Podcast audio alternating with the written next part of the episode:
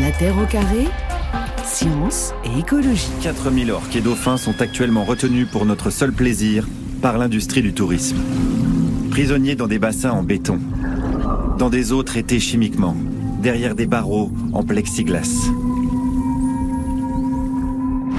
Loin de leur vie au large, privés de leur liberté, les captifs en viennent à des comportements violents. Les incidents se multiplient. Plusieurs dresseurs sont déjà morts. Le rêve a viré au cauchemar. C'est l'histoire de deux espèces considérées comme les plus intelligentes de la biosphère. C'est l'histoire des humains et des cétacés. Delphinarium Game Over avec votre voix qui fait peur, Guillaume Meurice, documentaire. Tout à fait, Mathieu. À voir sur Ushuaïa TV, 20h45, donc samedi soir.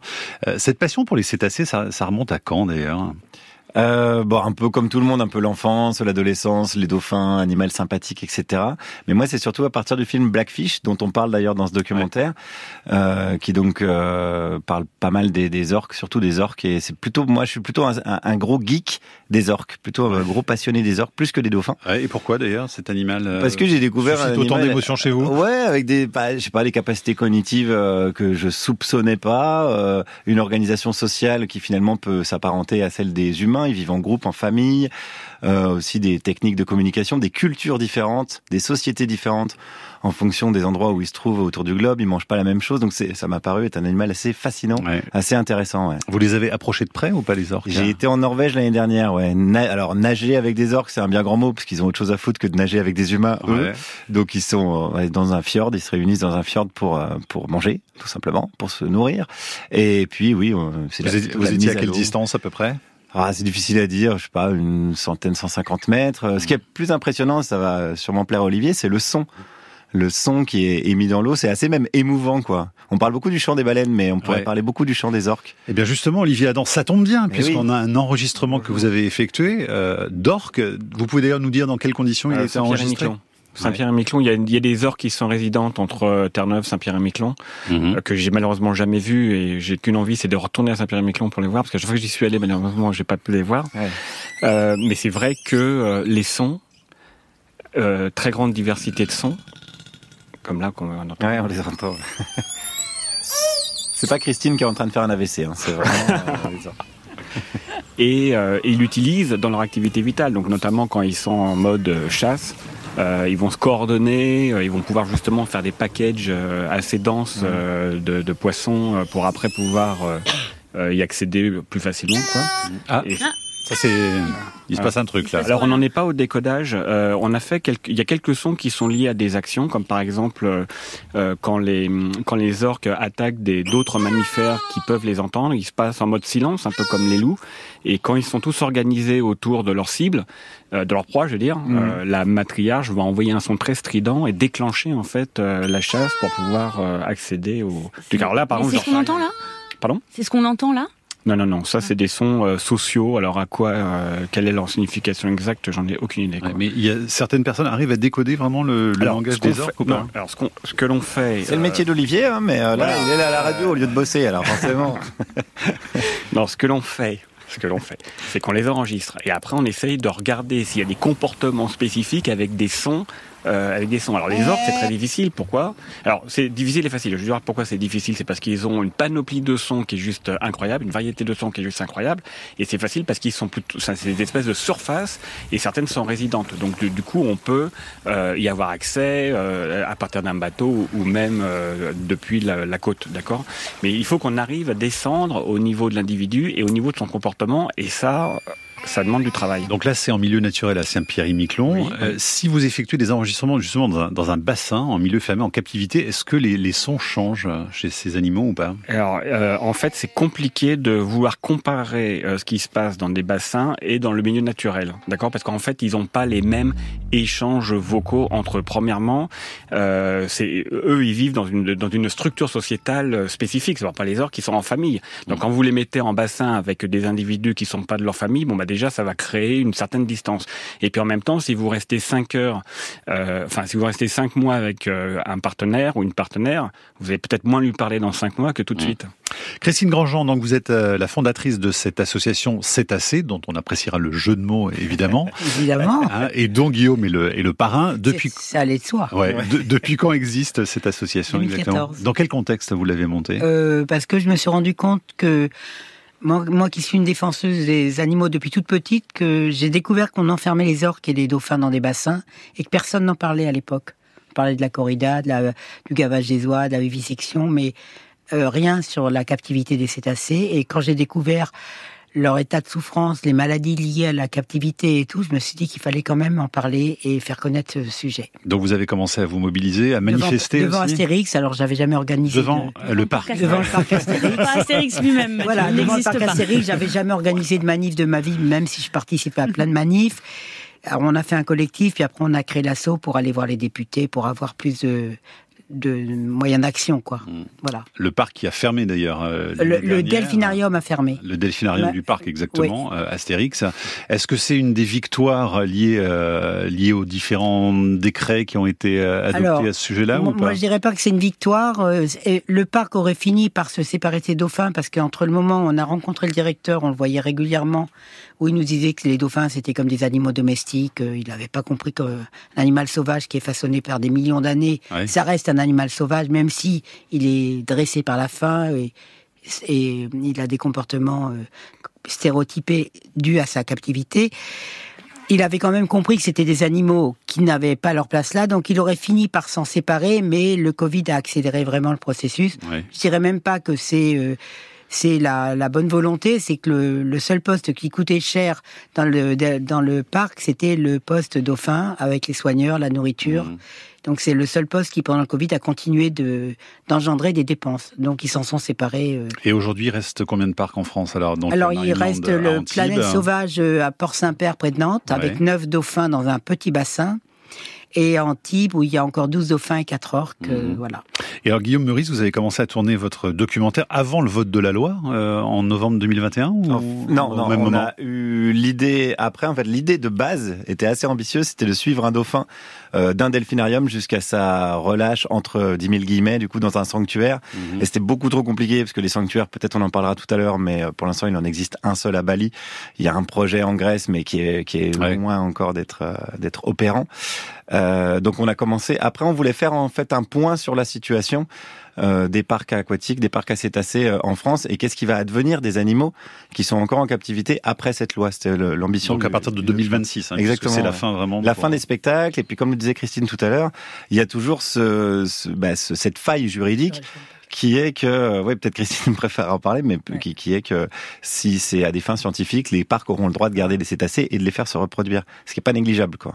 Donc, en fait, rien n'est gagné. Moi, pour moi, c'est, le cas de Port-Saint-Père qui a une activité scientifique. Ah, euh, aussi Marineland, alors c'est moins marqué, mais Port-Saint-Père, et ils ont complètement changé leur communication déjà. Avant, il y avait soigneurs d'un jour pour les enfants. Maintenant, il y a chercheurs d'un jour. Donc, ils sont en train de nous expliquer que leur recherche est fondamentale pour les animaux sauvages.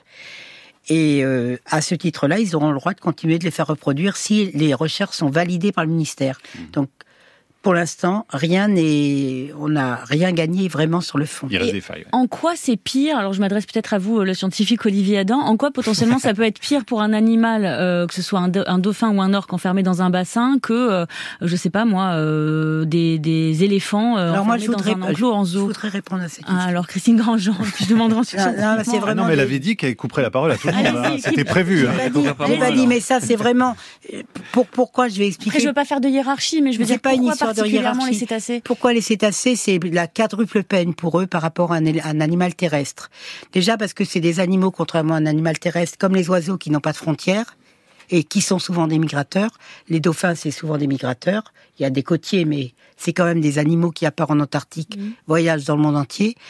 L'autre, euh, on a parlé des peuples de culture, donc, quand on les enferme comme ça, ils peuvent pas, euh, ils peuvent pas vivre leur culture, ils peuvent rien partager.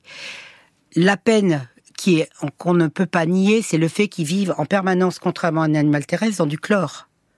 Donc ça, déjà pour un animal, c'est déjà très agressif pour leur, leur organisme. c'est quand même quelque chose qu'on ne peut pas. Et il y a les otaries aussi. Alors c'est pas des cétacés, mais est-ce que les alors otaries, les otaries, elles vivent. C'est moins, c'est dramatique parce qu'elles finissent aveugles parce qu'il n'y a pas d'ombre pour des tas de raisons, mais elles vivent moins dans l'eau que les cétacés parce qu'elles peuvent vivre aussi dans leur le, quand elles sont dans la nuit, elles sont pas dans l'eau, elles sont dans leur euh, leur espèce de cage. Donc elles sont pas tout le temps immergées dans l'eau H24 comme les cétacés. Christine, est-ce que vous accordez une, oui. un droit de réponse à un on peut faire on peut faire la première heure de la Terre au carré sur l'expérimentation animale et puis la deuxième heure on parle du documentaire, c'est pas un problème. Non, non, non euh, juste un point sur le alors moi je vais vous répondre. D'accord. Sur le, sur savoir est-ce qu'il y a des espèces qui méritent plus d'être dans des cages que d'autres? Bon, ça, ça relève de l'expérimentation animale. D'un point de vue scientifique, il y a des, il y a des euh, questions scientifiques qui peuvent être répondues que avec des euh, animaux en, en captivité. Euh, malheureusement, il y, a, il y a eu des questions scientifiques qui ont été posées sur les cétacés qui ont eu leur réponse en captivité parce que dans le monde naturel, bah, ils bougent, etc. Ou alors il faudrait les choper dans le monde naturel, ce qui est compliqué, quoi. Donc du coup, alors est-ce que ça justifie ou pas de les mettre 24 heures sur 24, 7 jours sur 7 pendant toute leur vie dans un bassin dont on sait qu'il est trop étroit, je ne pense pas. Mais en tous les cas, euh, c'est ce qui relève de l'expérimentation animale. On peut faire un débat sur toute l'expérimentation animale. Et pour les et pour les éléphants, par exemple, pour les éléphants, là, il y a un débat du Non-Human Rights Act aux États-Unis parce qu'ils ont demandé la libération de Happy, qui est l'éléphante du, du zoo du Bronx, et le juge a dit non euh, parce qu'il voulait le mettre dans un sanctuaire. Il voulait la mettre dans un sanctuaire. Et le juge a dit non au titre qu'elle n'avait pas de personnalité, alors qu'on sait que ces euh, espèces animales qui sont sensibles et intelligentes, dont les éléphants font partie, ont une personnalité, ça on le sait d'un point de vue scientifique. Et du coup, ça a généré un débat autour justement de retenir ces. Euh, Il s'est pas renseigné ce juge auprès d'éthologues par exemple? Enfin, je veux dire, c'est quand même assez simple de lui donner des éléments droit, de réponse. Alors hein. le droit est compliqué hein, parce que les, les, animaux sauvages sont considérés comme des meubles en France en 2022. Vous voyez ce que je veux dire? Donc, Des euh, objets, oui, d'accord. Allez, je voudrais finir sur ma quatrième argumentation. Oui, Jacques, ah ben, on y va. c'est vous qui réglez la pendule. On a déjà trois minutes de retard, mais on y va. Non, c'est pas vrai, juste. Et l'autre fait qui, par rapport à un qui peuvent pas vivre comme ça, c'est qu'on peut pas les hydrater ces animaux. Contrairement à un éléphant qui peut boire, euh, le cétacé, il peut pas boire. Son alimentation l'hydrate dans la nature. Et quand on lui donne du poisson congelé, décongelé, il n'est pas hydraté assez. Donc on donne des blocs de glace, de la gélatine, on l'intube régulièrement. Et malgré tout, il meurt beaucoup de maladies rénales. Donc c'est ça, c'est des, des raisons physiologiques voilà. Et pour revenir aux droits des, des cétacés, l'Inde les a déclarés personnes non humaines. Oui. Allez, on y revient dans un instant hein, sur ce doc. Non, non, non, non certainement pas. On a encore besoin de vous, Jacqueline. Alors avec Christine, Christine pardon, Christine Grandjean. C'est pour ça qu'elle me parle plus. Je pars maintenant découvrir les loges des artistes. Pour approcher les dauphins et tenter de poser des questions à leurs dresseurs, euh, pardon, leurs soigneurs, comme ils disent, j'ai pris un pass VIP. Près de 170 euros pour vivre une visite dite privilège. Et ça respire la joie de vivre. Alors pardon, le téléphone n'était pas mis dans l'eau. On demandé de le poser. Oups, on a failli se faire gauler. C'eût été dommage, on aurait loupé plein d'infos intéressantes. Il d'espace pour... Alors c'est totalement suffisant pour eux. Ils restent en plus souvent aux mêmes endroits, ils sont pas, pas des animaux qui ont besoin de profondeur. Les cétacés en captivité, l'objet de ce documentaire, donc Delphinarium Game Over samedi soir sur Ushuaia TV que vous signez Guillaume Meurice. Alors on le disait tout à l'heure, vous êtes allé tourner euh, à Marineland à Antibes en caméra cachée. Hein, oui, ils ont refusé euh, de nous accueillir, bizarrement. Et alors cette expérience client, euh, comment ça s'est passé? À Marineland, c'est assez glauque parce qu'on sent un peu le parc en fin de vie, c'est construit en zone inondable, donc on sent bien qu'il n'y a plus trop d'investissement. Enfin, il y a du monde, hein, on voit beaucoup de spectateurs. Ouais, il y a quand même pas mal de monde. Ouais, ouais, ça, oui, ça, ça reste un pôle attractif économique intéressant pour eux. Oui, sinon ça serait déjà réglé cette histoire. Mais ça génère euh, énormément de pognon encore, ouais, malheureusement. Euh, donc là, on sent que c'est, ouais, on est sur du parc en, en, fin de parcours, mais on a été en Espagne, ce qu'on voit aussi dans le documentaire pour suivre les dauphins anciennement du parc Astérix, donc qui ont été transférés à Mundomar, dans la ville de Benidorm, et, euh, et, là, bon, là, on voit que quand même ils ont mis le paquet. Là, c'est un, un, zoo. D'ailleurs, c'est pas seulement un parc à cétacés. Il y a plein, plein d'animaux. Donc là, on sent que c'est un parc qui est encore vivant. Et en Espagne, ils ont énormément encore de parcs à cétacés. Hein. Et justement, Nicolas demande euh, sur franceinter.fr. Euh, il dit c'est une bonne chose de libérer les dauphins, les orques, mais que faisons-nous de ceux qui euh, ont tout le temps vécu en captivité Christine Jean, on va pas les, les relâcher comme ça dans la mer. Et du coup, les mettre dans un autre parc à l'étranger, quelque part, c'est. Bah, c'est en ce qui concerne la France, ça serait pire pour eux parce qu'en France, les, les parcs, il y a quand même des règles de bien-être entre guillemets en France. Donc s'ils partaient effectivement en Chine, là, ça serait bien plus terrible pour eux. Mais même un animal qui est né en captivité, même dans un enclos marin, ne pourrait jamais retrouver vraiment la nature autonome, de façon autonome. Pourquoi? Parce qu'il est plus adapté du tout Alors, coup, à un environnement naturel? Celui qui est né comme ça en captivité, s'il n'a pas une maman qui, elle, a été capturée pour le finir les apprentissages, Ouais. il finira sa vie dans un enclos marin. Mais ne serait-ce Si, que pour se existe. nourrir, ils mangent du poisson mort euh, toute leur Oui, vie. déjà rien que pour leur chasser, en fait. apprendre, Ouais. leur apprendre à manger un poisson vivant Ouais. déjà. Il n'y a pas du tout de déjà. coordination, euh, ne serait-ce qu'européenne, hein, pour essayer de réguler tout ça. Eh et ben, c'est compliqué. On travaille avec d'autres assos, mais c'est quand même très compliqué parce qu'il n'y a pas beaucoup de volonté des gouvernements. hein. Est-ce que vous sentez quand même une prise de conscience de la part même du public euh, qui fréquenterait de moins en moins quand même ces endroits-là ou Ben, on l'a cru et quand je vois le, quand je revois les gradins de Marineland, des fois, je. Me désespère un peu. Euh, Guillaume Meurice, il y a combien de parcs dans le monde alors aujourd'hui? Parce que vous dites euh, c'est peut-être la fin en France, mais en tout cas ça explose partout, en Chine en particulier. Ouais, en hein. Chine, ouais, ouais. Bah, en Espagne, on vient d'en parler. En Chine, c'est vraiment, en Chine et au Moyen-Orient, quoi. Abu Dhabi, euh, Dubaï. Et puis alors là, là, la condition animale, c'est vraiment déjà que la condition humaine, c'est pas, c'est pas non plus la priorité. La condition animale, c'est encore en dessous. Donc c'est ça qui est, euh, qui, qui, qui, ouais, préoccupant, on va dire, à minima, quoi. C'est que ça se développe. C'est que ça se hein. développe un peu Là, partout. il y- ouais. il y avait une- 24 dauphins de SeaWorld en Amérique qui viennent de partir à Abu Dhabi, à Abu Dhabi Ouais. dans des conditions atroces, le plus grand delphinarium avec des trois étages, enfin des trucs affreux. Il y a une autre question sur franceinter.fr euh, qui vous, vous concernait, Olivier Adam. Euh, demande est-ce qu'il n'y a pas un risque euh, également d'écolocalisation qui répercuterait, euh, se répercuterait sur les parois des bassins et qui leur reviendrait un petit peu et qui les perturbe? Euh, on, va, même généraliser sur l'aspect euh, sonore, en fait l'aspect sonore euh, complètement, d'accord? Et alors, tout à l'heure vous m'avez posé la question, donc la réponse ça serait oui. Euh, tout à l'heure vous m'avez posé la question sur est-ce qu'on peut comparer des, cétacés en captivité, et des cétacés en, en enfin dans le monde nature, dans le milieu naturel, euh, sur l'aspect, j'ai répondu sur l'aspect acoustique, mais c'est aussi sur l'aspect comportement, c'est aussi sur l'aspect apprentissage. Là, par exemple, sur la question est-ce qu'on peut relâcher un cétacé qui a jamais connu euh, le milieu naturel directement, ben on est sûr qu'il va mourir très rapidement. Pour la bonne et simple raison, c'est que il n'a pas sa structure de groupe et on sait que la seule façon qu'il puisse survivre, c'est être en groupe. Euh, il n'a pas la- l'apprentissage, il n'a pas fait l'apprentissage, donc il faudra lui faire une formation de réhabilitation euh, un petit peu au départ pour quand même le, le préparer, etc. Donc en fait, euh, c'est compliqué, mais on a la solution euh, et vous allez la dire.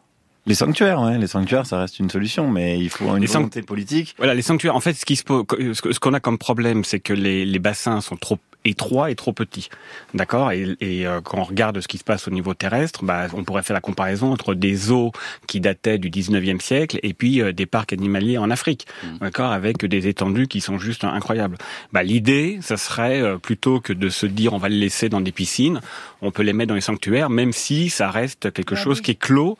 Au moins, ils auraient un peu plus d'espace. Déjà, un enclos marin, il n'y aura pas ces barrières de, pardon, de béton ni Voilà. de verre qui, euh, fait, effectivement, les gênent beaucoup au niveau de leur euh, écolocalisation, hein, de tout ce qu'ils envoient comme son qui, réper, qui se répercute. Et en plus, ils seraient quand même plus dans une eau chlorée.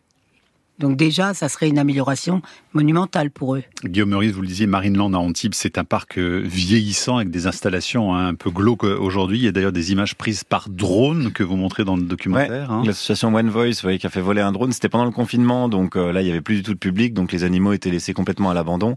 Il y avait plus de spectacle, donc ils étaient euh, voilà.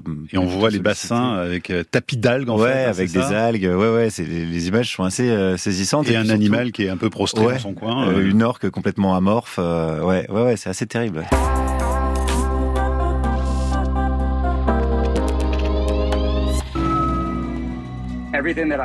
Au fil de ma carrière, sur trois parcs aquatiques et en travaillant avec une vingtaine d'orques, j'ai vu à chaque fois les mêmes travers.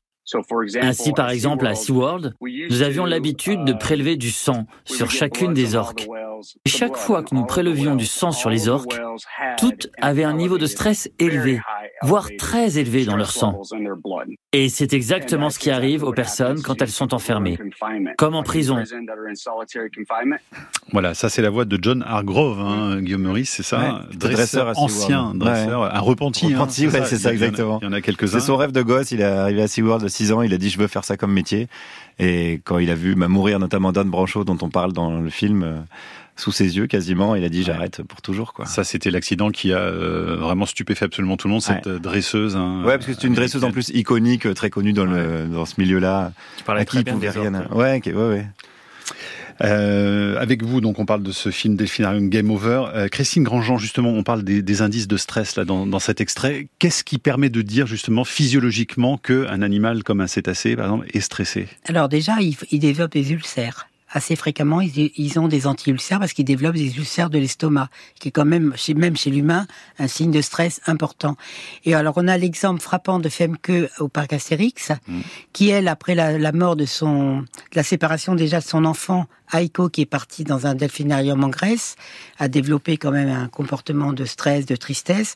Et quand elle, est, elle a accouché de son enfant mort-né, suite à des sautes dans des bassins d'activistes qui ont dû la stresser. Elle a, on ne sait pas si c'est ça, mais le lendemain, elle a accouché d'un enfant mort-né. Elle a développé la maladie de Cushing, le syndrome de Cushing, qui est une maladie du, du, cortisol aussi. Elle a développé des taux de cortisol très élevés. L'hormone du stress. Hein. Ben, l'hormone du stress. Et elle s'est mise à gonfler. Elle a eu une, des problèmes de... Elle a eu d'autres problèmes aussi euh, inhérent de, santé, mais l'hormone du stress était là très importante. On voit l'image d'ailleurs, hein, elle est ouais, elle est bouffie, hein, c'est vraiment un animal euh, qui, qui fait peine à voir. Hein. expliqué dans le, on le voit pas beaucoup dans le documentaire, mais elle n'a pas pu faire le deuil de son bébé, contrairement à ce qui se passe dans la nature, parce qu'on peut pas laisser un enfant mort-né euh, dans un bassin, ça, pour des questions d'hygiène.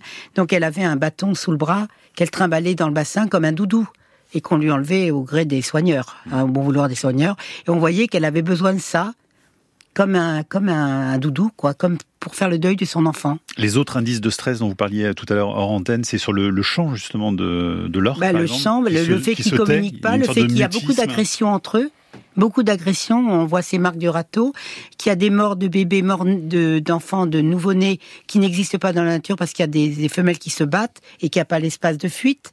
Donc tout ça, ça crée des générations, des, vraiment des, situations de stress. Il y, a, il y a aussi dans la nature, enfin dans le milieu naturel, nous on a un programme à la Réunion justement avec l'association Abyss où on essaye, enfin où on mesure en fait le niveau de stress pour des cétacés qui peuvent être euh, euh, gênés par des activités euh, humaines côtières.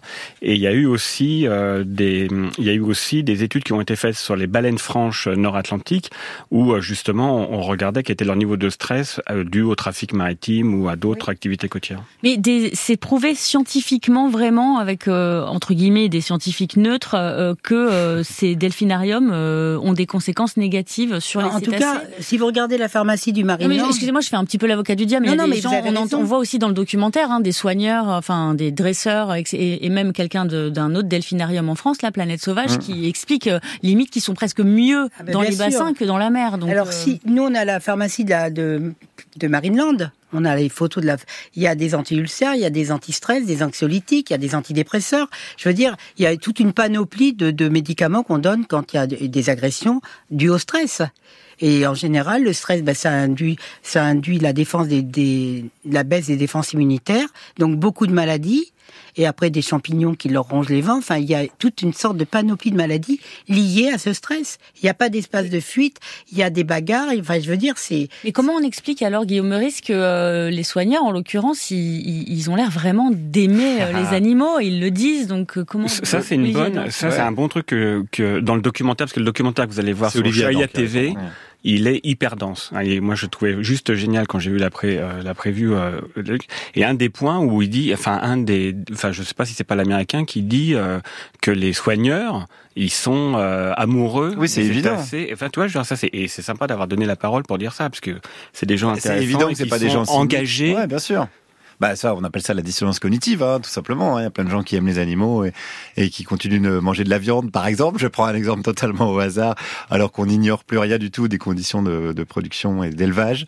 Donc euh, ouais, effectivement, c'est c'est difficile en même temps quand on a, je pense, je me mets à leur place, c'est difficile quand on a été euh, soigneur ou soigneuse, comme ils disent, euh, des années et des années, de se rendre compte, et ce que dit John Hargrove dans le documentaire, de se rendre compte d'un coup qu'on a merdé, quoi. Et il le dit, il le dit, ouais, je, je me suis voilé la face parce que c'était mon rêve de gosse, parce que voilà, ça remet en question beaucoup de choses chez ces gens-là, évidemment. Il, dit quelque chose d'extrêmement important, il le dit parce qu'il a, il a écrit un livre qui s'appelle Sous la surface. Euh, traduit en français. Il dit, je me disais, je dois, je dois arrêter ce métier, mais si je quitte ces orques, qui va s'en occuper? Quelque part, il y a une espèce de, de responsabilité quand tu les aimes, ces animaux, et t'as pas envie de les abandonner. Parce qu'on a vu des, des, maltraitants en Espagne, on voit des vidéos où il y a des soigneurs qui tapent les dauphins avec des bâtons à coups de pied. Donc il y a de la vraie maltraitance pour certains, c'est rare, mais elle existe. On va écouter justement un des scientifiques euh, qui témoigne dans votre documentaire et qui défend les delphinariums, en tout cas celui de Planète Sauvage où il mmh. travaille, près de Nantes. Il s'appelle Martin Bois, il était d'ailleurs présent lors de votre avant-première mardi soir, donc vous arrivez quand même très bien à dialoguer avec lui et il nous explique ce qu'il fait justement avec les cétacés. Depuis 15 ans, Martin a développé un centre de recherche et d'études pour l'animal sauvage. Le coup classique de la plupart des zoos. Mais là, c'est une question de vie ou de mort pour les delphinariums. On s'apprête à faire une session qui fait partie de notre programme de recherche. On apprend aux animaux à accepter une ventouse dans laquelle on a mis un petit micro. Et ça, ça permet d'enregistrer les sons qui vont être produits dans les vents, qui est juste là, c'est la narine du dauphin. Donc en gros, ici, bah, ils deviennent nos, nos collègues de recherche et ils nous aident. Collègues ou cobayes? Telle est la question. Voilà, Martin Boll, que vous connaissez bien, Christine Grandjean, hein, vous êtes amené souvent à vous rencontrer. Qu'est-ce que vous lui répondez quand il affirme que ces delphinariums ont un vrai rôle justement de conservation pour la connaissance scientifique, pour la sensibilisation du, public hein? Moi, j'ai une réponse déjà qui est faite. Euh, pour moi, l'éthique ne justifie pas qu'on enferme un animal pour protéger l'espèce sauvage. Ça n'apporte rien à l'espèce sauvage. Et quelle que soit l'expérience qui va nous décrire de mettre des balises pour protéger les dauphins des bateaux, c'est pas les mêmes dauphins, c'est pas les mêmes, ils n'ont pas le même milieu. Donc, je pense que c'est un prétexte pour garder les animaux captifs. Je peux pas accepter. Mais ces études n'ont jamais permis un sauvetage dans la nature jusqu'à nouvel ordre. Alors peut-être qu'on va trouver une étude formidable qui va permettre de sauver les dauphins de plein de choses. Mais de garder des animaux parce que dehors c'est pollué, c'est pas non plus une solution. C'est ce qu'il dit hein, justement. Oui. à ce moment-là, on enferme les euh, humains parce qu'on respire de l'air cancérigène, l'eau de pluie, elle est imbuvable. On va, on va nous mettre sous cloche bientôt. Donc on peut pas enfermer la liberté et l'animal juste pour le protéger. C'est pas la vie. Question de Mathieu sur franceinter.fr. Euh, il précise qu'il soutient un encadrement des, des delphinariums, mais il s'offusque notamment que sur France Inter soit faite la promotion de voyages en Norvège ou à Saint-Pierre-et-Miquelon. Quand je cite, on sait à quel point ces pollutions de luxe entraînent une souffrance de l'ensemble des mammifères marins. Ce plaisir de voir des animaux en liberté semble très égoïste. Guillaume Meurice. Ah, que il y a mon avocat qui voulait. Non, Guillaume Meurice, vous disiez tout à l'heure, vous étiez allé en Norvège. Guillaume, bah pourquoi? Non. Alors moi j'ai juste une remarque à dire. Après, je réponds. Non mais Guillaume, alors, c'est l'autre qui répond. Guillaume commence, parce que sinon j'ai une réponse. Non, mais euh, c'est une bonne question. Pourquoi y aller? Moi, j'y suis allé pour le travail, parce que je prépare un livre sur les orques. Donc euh, oui, mais le whale watching, c'est un vrai problème euh, de pollution sonore pour les cétacés. Donc c'est le fait d'aller observer des baleines et des cétacés dans la nature, état naturel. Après, il y a, euh, en France, c'est de plus en plus encadré quand même. Je voudrais citer l'association Allarc qui à Cancale fait des sorties en mer et qui font ce qu'ils appellent des interactions positives. C'est-à-dire qu'à un moment donné, on n'a pas le droit de s'approcher évidemment des animaux. Je crois que c'est 100 mètres ou 150 mètres. Et c'est le dauphin qui vient ou pas. C'est aussi des animaux qui coupent les moteurs. C'est aussi des animaux curieux qui ont des interactions euh, avec nous. Donc, mais c'est mais c'est une vraie bonne question. C'est un vrai beau sujet. On peut pas reprocher. Euh, alors je vais prendre les Parisiens comme ça, ça on va encore plus amis. On peut pas reprocher aux Parisiens d'être déconnectés de la nature. Et puis quand on a envie d'y aller, à Fontainebleau ou à Rambouillet, etc., c'est pour après nous accuser, oui, mais là, vous allez euh, tout détruire euh, de passage. Premièrement, là, je pense on fait... prend l'exemple plutôt des, Alors, même, des croisières en Arctique, Saint-Pierre-et-Miquelon, moi j'ai pris Saint-Pierre-et-Miquelon, mais je peux prendre la Réunion. Je peux... On a des dom-toms qui sont juste merveilleux. Hein. Enfin, il y a des, il y a des baleines euh, euh, partout, des cétacés partout dans tous nos dom-toms, donc on peut aller partout. Et, et d'aller les voir, euh, je pense que si on se déconnecte de ça, bah autant rester dans nos villes et puis oui, sauf que quand, on voit, comme au Québec, par exemple, à Tadoussac, un hotspot aussi pour les, pour les baleines, tous ces bateaux de touristes qui encerclent. Okay, alors on va faire. Il y a quand même de la nuisance. là, là, j'organise un, un, congrès, donc je fais un peu de pub en mars euh, euh, sur les baleines à bosse, où justement on va commencer par les aires marines protégées, et on va commencer par des activités euh, humaines, genre whale watching par exemple, parce que on est de plus en plus euh, réglementé et on contribue. Alors tous les associations, les gens qui font de la communication, les scientifiques, tous les acteurs et les acteurs privés aussi viennent et on leur dit voilà les règles que l'on va suivre. Nous on l'a fait à Madagascar avec l'association Cetamada. On n'a jamais été à un niveau aussi fort de respect des cétacés, de leur environnement quand on va faire du whale watching. D'accord? Et donc euh, moi je pense que si on le fait euh, correctement et que ça soit pas simplement motivé par un par de l'argent quoi, enfin si on fait une activité humaine correctement, on arrive quand même à faire des choses euh, acceptables. Alors moi je dirais que tu as tout à fait raison. Le problème, c'est que moi j'ai une amie qui est biologiste marine avec qui on travaille. Elle a une asso de Matatora à Tahiti. Et il y a trop de bateaux pour pouvoir les encadrer et, les faire, leur faire respecter les règles. Mm. Donc en fait, il y a des baleineaux qui sont séparés des mamans à cause de, du stress. Et il y a énormément de problèmes parce qu'il y a trop de bateaux et pas assez de contrôle. Ouais. Mais ça, c'est de la faute des humains. Mais bien sûr, Et la faute des humains, c'est quoi? C'est que quand on leur demande de, de, suivre des règles, bon, il y en a toujours un ou deux qui veulent pas les suivre. Et vu qu'on n'a pas assez de de, gendarmes. de, personnes, voilà, de gendarmes ou de personnes à bord qui leur disent, etc. À la Réunion, par exemple, ils ont ils ont fait la, la région de la Réunion, ils ont fait une une association qui s'appelle Quiétude avec des gens qui sont passionnés et qui vont rencontrer tous les gens un par un dans les ports, en mer, etc. pour leur donner euh, un document et leur expliquer ce qu'il faut faire avec les cétacés. Et eh ben, il faut bien qu'il y ait quelqu'un qui le fasse. Vous, vous avez la chance, avec les documentaires que vous faites, qui sont de très très bonne qualité, de vous adresser directement à plein de personnes en même temps. Oui, mais il y a aussi, enfin, vous êtes des privilégiés. Guillaume Meurice, vous êtes un privilégié, justement, de pouvoir aller voir les ah cétacés parce que vous écrivez un livre, alors qu'on est en train de dire aux gens, euh, prenez pas l'avion pour aller faire du tourisme au bout du monde, quoi. C'est quand même, euh, c'est compliqué aussi. Ah ouais, bah ça, c'est un autre sujet. C'est une autre émission, ça, je pense. Il y a des cétacés, il y a des cétacés euh, en, en, Atlantique, il y a des cétacés en Méditerranée. Oui, mais c'est vrai. D'aller à Padouille, hein. On peut aller à, à Toulon, vous avez des cachalots, des dauphins. Oui, mais on a été obligé de porter plainte contre des, des, des gens qui emmenaient les gens nager avec les animaux. Ils ont saisi les bateaux. Oui, donc en gros, faut pas. Euh, Olivier Adam, vous dites qu'il faut le faire, mais euh, pas n'importe comment. Bah, évidemment. Il faut suivre les règles. Moi, j'ai une amie. Pas les règles, moi, j'ai une amie qui plonge. C'est magnifique quand on la voit sous l'eau. C'est extraordinaire. Elle fait du tuba, masque tuba. Son mari la filme en permanence. Elle nous a montré la réalité de la surface. Alors, on a l'impression elle est avec le cachalot. La réalité, il y a dix bateaux autour du cachalot. Hmm. Donc ça, c'est pas possible. Si on écoutait un grand dauphin, par exemple Olivier Adam, ça nous ferait du bien, ça. Ah.